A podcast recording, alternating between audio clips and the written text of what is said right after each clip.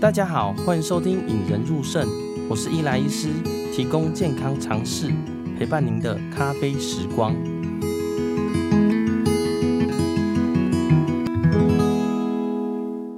最近发生了很多事情啊，从油价波动啊、升息啊、日本又大地震，那到 Netflix 非同住者要收费，哦，这些其实都是。对我们市井小民的一些大事啦，哦，但是要说这一个月来最大的事情呢，其实就是乌克兰战争了。哦，乌克兰战争刚开始开打的时候，其实人心惶惶，然后不知道所谓的第三次世界大战会爆发。那俄国跟乌克兰到目前我录音的时候呢，都还在继续打了。哦，虽然说呃，乌克兰。俄国战争是在很远的，但是身为台湾呢，也是为台湾人也是会诚惶诚恐啊，因为担心对岸会不会受到一些鼓舞脑冲就跑来打我们呢、啊？所以我个人觉得机会不高，但是呢，其实在呃网络上其实有看到一些乌俄战争的惨况啦，哦，炮弹满天飞啊，甚至有一些难民逃难啊，有一些呃乌克兰自己的民众或者一些呃新闻记者不小心把枪炮打到场景啊。哦，其实这些我觉得都是我们身处在和平国度的人很难想象的。嗯、其实我觉得，像我们也没办法说，呃，真的去声援乌克兰或是祈求一些和平啦。哦，但是呢，这时候该做的事其实不是只有恐惧害怕啦，恐惧说，哎，这些事情会发生在我们身上，而是想到呢，目前我们可以做什么事情啦。哦，或者说，像我一个身为一个医师的角色。到底可以先预想到什么，或可以帮助到什么啦？那当时我就想说，以我一个医师的想法呢，去看这个俄乌战争。本来觉得这个议题呢，可能应该有很多人谈过啦。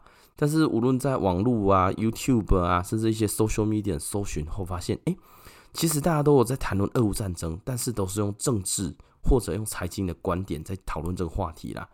呃说俄乌战争会对油价啊、对财经啊，或者说有些政治在那里分析说，俄俄国为什么打乌克兰或什么的。但是呢，其实鲜少人是用医学的角度来看战争影响健康的层面呢。哦，但是但是我觉得然后，战争跟我们市民市井小民最相关的，其实是医疗啊。哦，因为跟自己生命有关系，跟自己的呃生活有关系。那如何在战争中躲避或面对伤害？其实我觉得这是我们平民应该要好好学习的啦。哦，所以呢，我想说来做这一集的企划。哦，假如战争真的有降临的时候呢，我们可能需要做什么来防范？那虽然我不是一个热带医学或一个战争医学的专家，哦，但是其实我去找了一些医师啦。但是台湾呢，老实说，枪伤甚至说炮弹伤害，其实都有经验的医师都非常非常少啦。哦，所以我搜寻了一些呃文献，哦，尝试用医医学治疗的角度去解析，假如说战争来临的时候呢，呃，可能会碰到的医疗问题。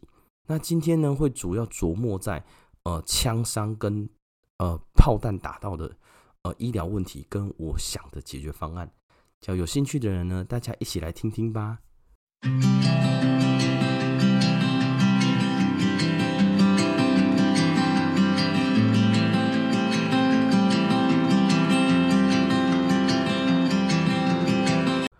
战争发生时呢，其实有很多武器会被使用了哦，但是会跟我们平民比较相关的呢，或是跟我们假如真的上上战场会碰到的呢，呃，比较常见的其实是枪跟炮。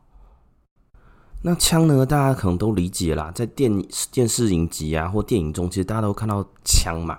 那今天我想要讨论的主要是步枪啦，吼，步枪就不是我们平常呃警察或者是比较电视看到的手枪，因为这种战争来临的时候呢，其实是步枪。那大家知道步枪跟手枪最大的差别呢，就是步枪它的火力比较强哦，所谓的火力就是它造成的伤害比较大啦，而且它射击距离会非常非常远，好，有些人知道是呃十公尺、二十公尺、三十公尺，可能被打到都会还是会造成一些伤害。那步枪造成的伤害呢，其实主要来自于子弹呐。我都知道，大家有看到呃电电视中或者是电影中，其实子弹都是一个小小的子弹状的东西。那它一个火力射击飞出去以后呢，它怎么样伤害到人体呢？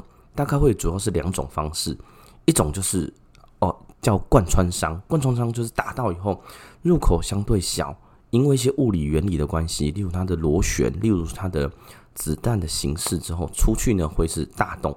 好，要是打在四肢呢或非重要器官可能还好。好，例如打在四肢，哇，那个手就断掉了。但是打在内脏的部分或脑部分打到，基本上穿出去，呃，不像电影中啊，好像被打到还可以稍微捂住都没关系。那可能被打到后面喷出来，里面的呃主体结构大概就被伤害到。那假如呢，你稍微距离远一点呢，子弹会留在里面。哦，子弹留在里面的大概有两种啊，一种是威力不够嘛，或者因为距距离过远哦，压呃威力比较小。打到里面去。第二种呢是特制的子弹，打到里面反而会在里面造成一些很大的破坏啦。哦，其实步枪伤步枪的伤害呢，其实是我们平民会比较担心的哦，因为它直接会造成物理性伤害。好，例如说步枪直接攻击到重要器官，例如脑袋、呃心脏、肺脏或肠胃道，这个被打到基本上没救了。那四肢的话呢，会造成一些粉碎性骨折啊。哦，那像之前呃有一位警察，哦，我有碰过他，那我就哎在帮他直管的时候发现，哎，他的左脚呢怎么有一个伤口蛮大的？哦，他就说，哎，他当时是在跟警，他是一个刑警，他在跟歹徒在抢枪的时候呢，歹徒的手枪不小心走火，好是蛮近距离射击的。那在以前我的概念里呢，是手枪射击到其实就是一个洞嘛，哦，但实际上他的洞是非他的。疤痕是非常大的，哦，因为他进去的时候，他的大腿骨其实是被射断的，是粉碎性骨折了。哦，那不过呢，当时他并没有射到一个大动脉，哦，因为其实物理性伤害除了器官以外，最重要是动脉。哦，假如说你的动脉血管直接被射破了，那个压力可能就直接喷出来，可能要止血会非常的困难了。那步枪的伤害除了这个以外呢，就是它距离哦。它的五公尺内的距离威力非常巨大，它被击中大概就很惨呐。好像还记得以前当兵的时候，其实呃当当时当的是医官嘛，有处理到一些阿兵哥，哦，那时候可能心理压力或什么原因，造成他拿步枪直接射击。那你会看到的时候，其实呃脑部已经不是已经是爆开了。好，那种就是大概我们还是会叫救护车啦，不过基本上就是大概没救了。所以你是步枪步枪的近距离射击，其实被打到，即使是例如说你的手跟脚，其实你整个气整个大概都会被打烂了，没有办法有有效的治疗。但是呢，其实步枪的射击准确度其实很差啦。哦，它不会像电视上说，哎，那个呃神射手很远就直接把你干掉。哦，这个这种人当然是有啦。哦，但是我相信是千中选一或万中选一啦。哦，其实当兵，大家可能有些人都打靶过啦。有当兵打靶过的人都知道，哎，其实在你面前的靶其实很难打到的。哦，这当然有有几个原因啦。哦，常见的大家就说，哎，因为枪机老旧啊，准星会不准。哦，虽然说它每次都会经过校正，但是因为里面的材质都磨损，导致你校正后准星很不准，所以常常发射出去子弹会乱飞啦。哦例如比喻啦哈，我们当时是打靶，例如我们一个靶位十个人，从第一个靶位到第十个人靶位，都会一个人打一支靶。但是呢，你打完会发现，哎，某个靶位明明就一个人就有六发子弹，他最后会被打到变八八个洞或九个洞，哦，代表其实有人脱靶哦，有人从第一第一发会打到第第十靶去，哦，代表打的其实偏移的非常多啦。哦，所以其实大家要知道，就是假设呃，大家真的有碰到的步枪的准确度，虽然说在一些比较新的步枪，但是它的准确度相对没有办法太高。哦，因为打出去会受到风向，会受到一些现实的考量，所以常常像大家那么抢救雷恩大兵或电视中的，哇，那个步枪直接扫射，你就看到人直接就被打坏了，其实是没有那么容易的啦。但步枪的伤害依然是一直非常非常巨大，因为假如说真的进去进去巷战或进去街道战的话，步枪一定是主力啦。好，那第二个呢叫做炮弹呐。好，炮弹伤害大家其实在电影中其实常常碰碰到，呃，炮弹从远距离打过来，可能瞄准，大部分是瞄准某个建筑物或瞄准一个地图的轰炸啦。哦，这个东西也是越近距离伤害越大。那越近距离呢，它主要是是两个伤害。第一个叫做碎片伤害嘛，哦，碎片伤害比较像是呃呃，就是炮弹打到它自己的碎片爆出来，那这个伤害比较像子弹啊，哦，但是它是一个环形的，打到以后只是环形的爆发，哦，那呃，距离越近伤害越大，距离越远伤害越小啦。那第二个呢，它跟子弹不一样，就是它会有个冲击波哦，它可能不只是炸爆碎片伤害啦，它因为它是在短时间内释出一个非常大的空气波，它的压力呢，甚至比一般的压力大。那你近距离其实像电影中嘛，有些人点火把炸药爆炸以后，哇，他就可以帅帅的背对他，然后抽着烟走远离那个爆炸口。其实不会这么这么简单的。第一个是爆炸那个碎片一直是四散嘛，它可能没办法很准确说打击到某个部分，但是在它周围的大概都会受到一些碎片伤害。那冲击波呢，它就冲击出来或造成空腔型的内脏伤害了啊，例如说肺脏啊或者肠胃道。哦，因为那个压力会非常非常大，你短期的器官会受到很大的压力，直接收缩再出来，有些就会出现一些内出血，所以外观可能看起来没怎样，但是你会发现，哎，其实有些人会流鼻血啊，甚至就吐血、咳血，这个都有可能啦。那冲击波呢，基本上也是越大越近，伤害力越大。那有些冲击波甚至会冲击到地面。哦，大家都说，假如说你碰到炮弹的时候，你最好趴着，减少你被碎片波及的地方。但是你趴着的时候，地面冲击波有时候会直接震上来了。那第三个呢？炮弹除了碎片伤害冲击波以外，当然还是叫做灼伤啦。因为大部分爆炸以后会有火焰，那火焰出来呢，无论是你被直接火焰烧伤，那还是事后飞溅出来的火焰，还是会烧伤，烧到自己啦。所以它的伤害除了碎片冲击波，还有个事后的灼伤啊。嗯，当然呢，假如真的战争来临，除了枪跟炮以外呢，还有一些其他的伤害。好，例如说像呃以前哦，一次世界大战、二次世界大战或者比较地域性的战争呢，会引起一些坏血性啊、风湿性组织炎、败血症，或者说例如本来我们的防疫都做得不错，COVID-19 或者像登革热一些都会卷土重来了，甚至说会造成一些医疗机构原本的伤害。好，例如说像我们牺牲患者。真的战争下，他可能就没有办法获得这么良好的照顾。那心血管疾病啊、高血压、糖尿病，基本上在当时也有可能没办法会获得一些良好的药物啊什么的。好，那在知道这些以外呢，我的想法是，假如真的碰到一些枪伤或刀伤，那呃，当然我自己查了一些资料啦。嗯、我不是一个战地医学的专家，不过可以跟大家分享，好，应该要怎么。呃，预防，第一个针对枪的部分呢，吼，预防当然是第一个是先躲避，呃，真的，例如子弹横飞的战场嘛，除非你就例如说你真的是一线人员，你真的要带枪上阵，这个是没有办法。但是你身为一介平民呢，子弹横飞的时候，你就尽量不要避开，哎，不要出去，好，不要到外面去，不小心被被流弹打到。第二个呢，当然大家都知道，你穿越多层保护，对于子弹的伤害越越小。好例如说，子弹经过了一层层层层，哦，甚至有些人说，你拿了十本书，子弹基本上就被打不穿了。哦，但是其实基本上我们不可能拿着十本书啦。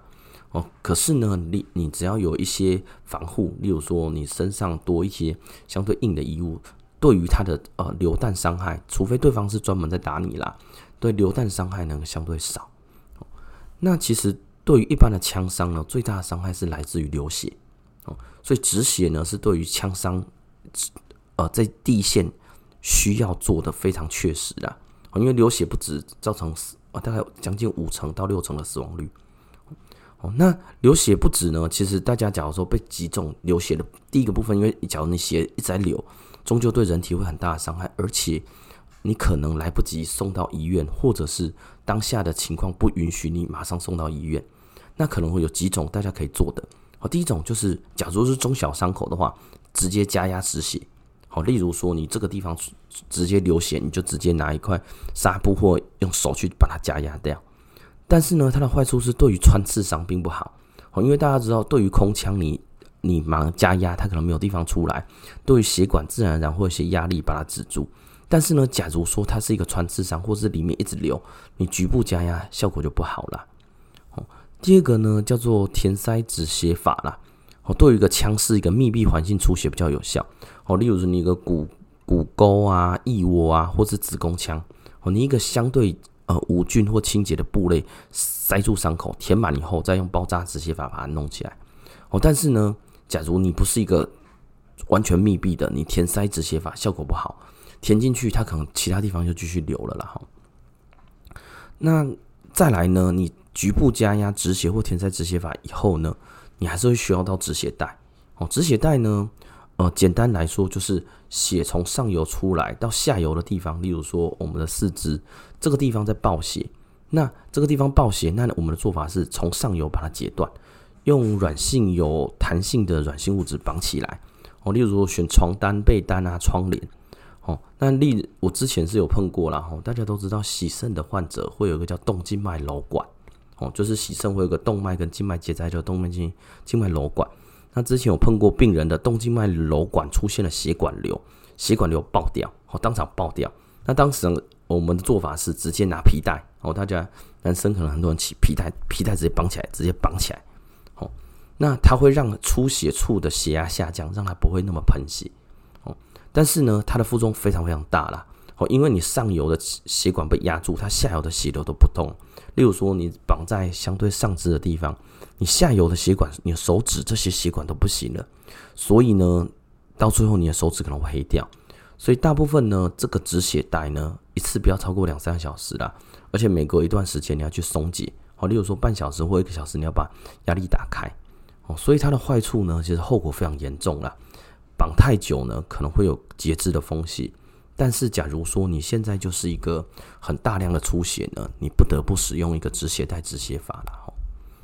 那第四个呢，止血的方法是大家现在或者是美国或者其他呃比较有呃战争的一些经验的一些止叫做止血棉呐。哦，它的特制止血棉有可能大家都都补过轮胎嘛。哦，它就是哦轮胎脚有一个破洞，它就放一个东西进去会膨胀，把局部的地方收起来。哦，那实际上呢，在医疗上也有这种补止血棉呐。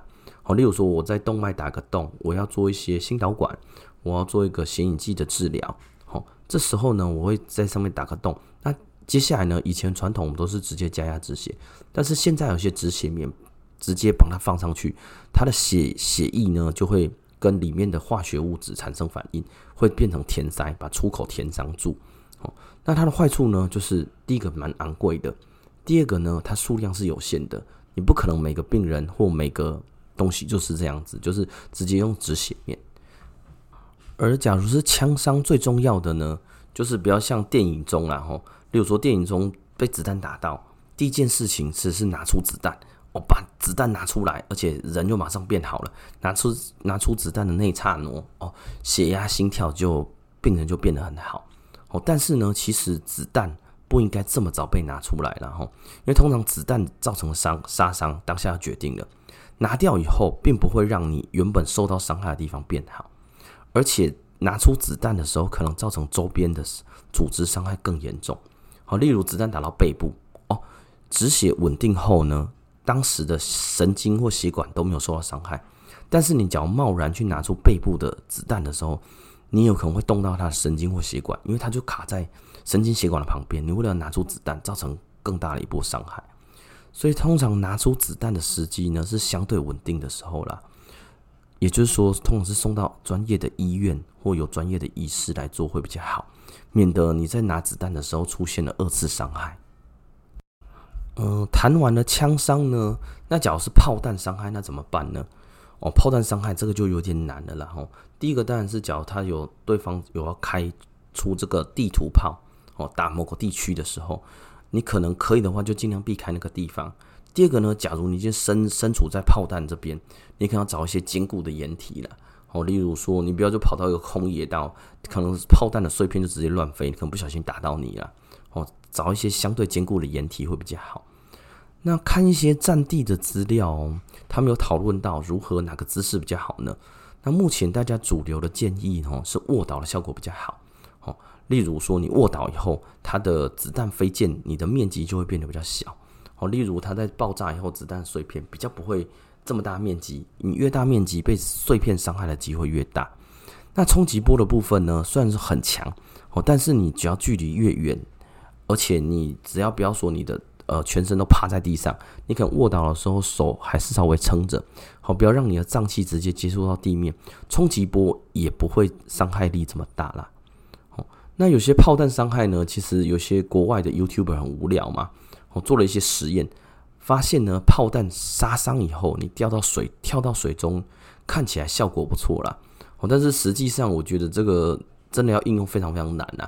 除非，例如说在城市中水池的空间很少，总不能炮弹一打你就跑到水池，而且甚至你炸弹有可能在水池中就爆炸了嘛。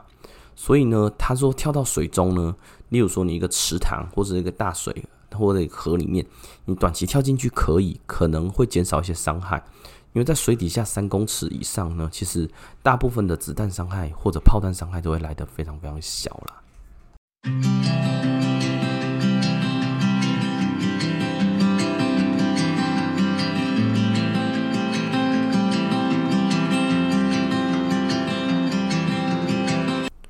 这集算是新的尝试，不知道大家还喜欢吗？嗯，因为尝试讲一些战争的话题呢，其实不是我的专长啦。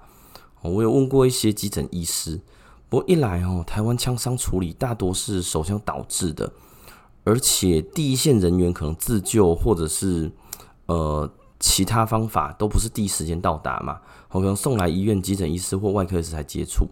哦，但是呢，如果在真实战争的时候呢，呃，身为我们平民，应该第一个部分应该是自救，再来考虑救治他人啦。哦、最近呢，大家不知道有没有听到乌克兰总统泽伦斯基讲的演说啦？哦，因为之前其实在网络上都说他的演说很精彩，我也去网络上找了他对美国啊、英国的演说，我觉得他虽然是一个演演喜剧演员出身啦。哦，但是真的，我觉得连听在台湾的我们听完都觉得很感动啊，我觉得很有感触。哦，虽然说他可能是演员，但是他对于国家或者对于一些应对，他做的，我个人觉得做的很好啦。哦，但是也衷心希望台湾不要落到这个田地啦。哦，不过呢，我们还是回归医疗好了啦。哦，呃，帮大家简短呃整理一下啦。哈。呃，我们今天跟大家分享呢，就是枪伤跟炮弹伤害啦。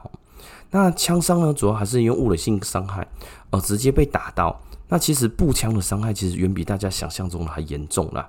哦，直接打到器官，器官就会损伤，打到血管会爆血。那五公尺内的距离，威力其实非常的巨大啦。哦，但是因为步枪的准确度其实非常差。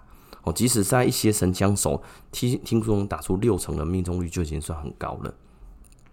那步枪的伤害呢，大家主要注意的就是要止血啦。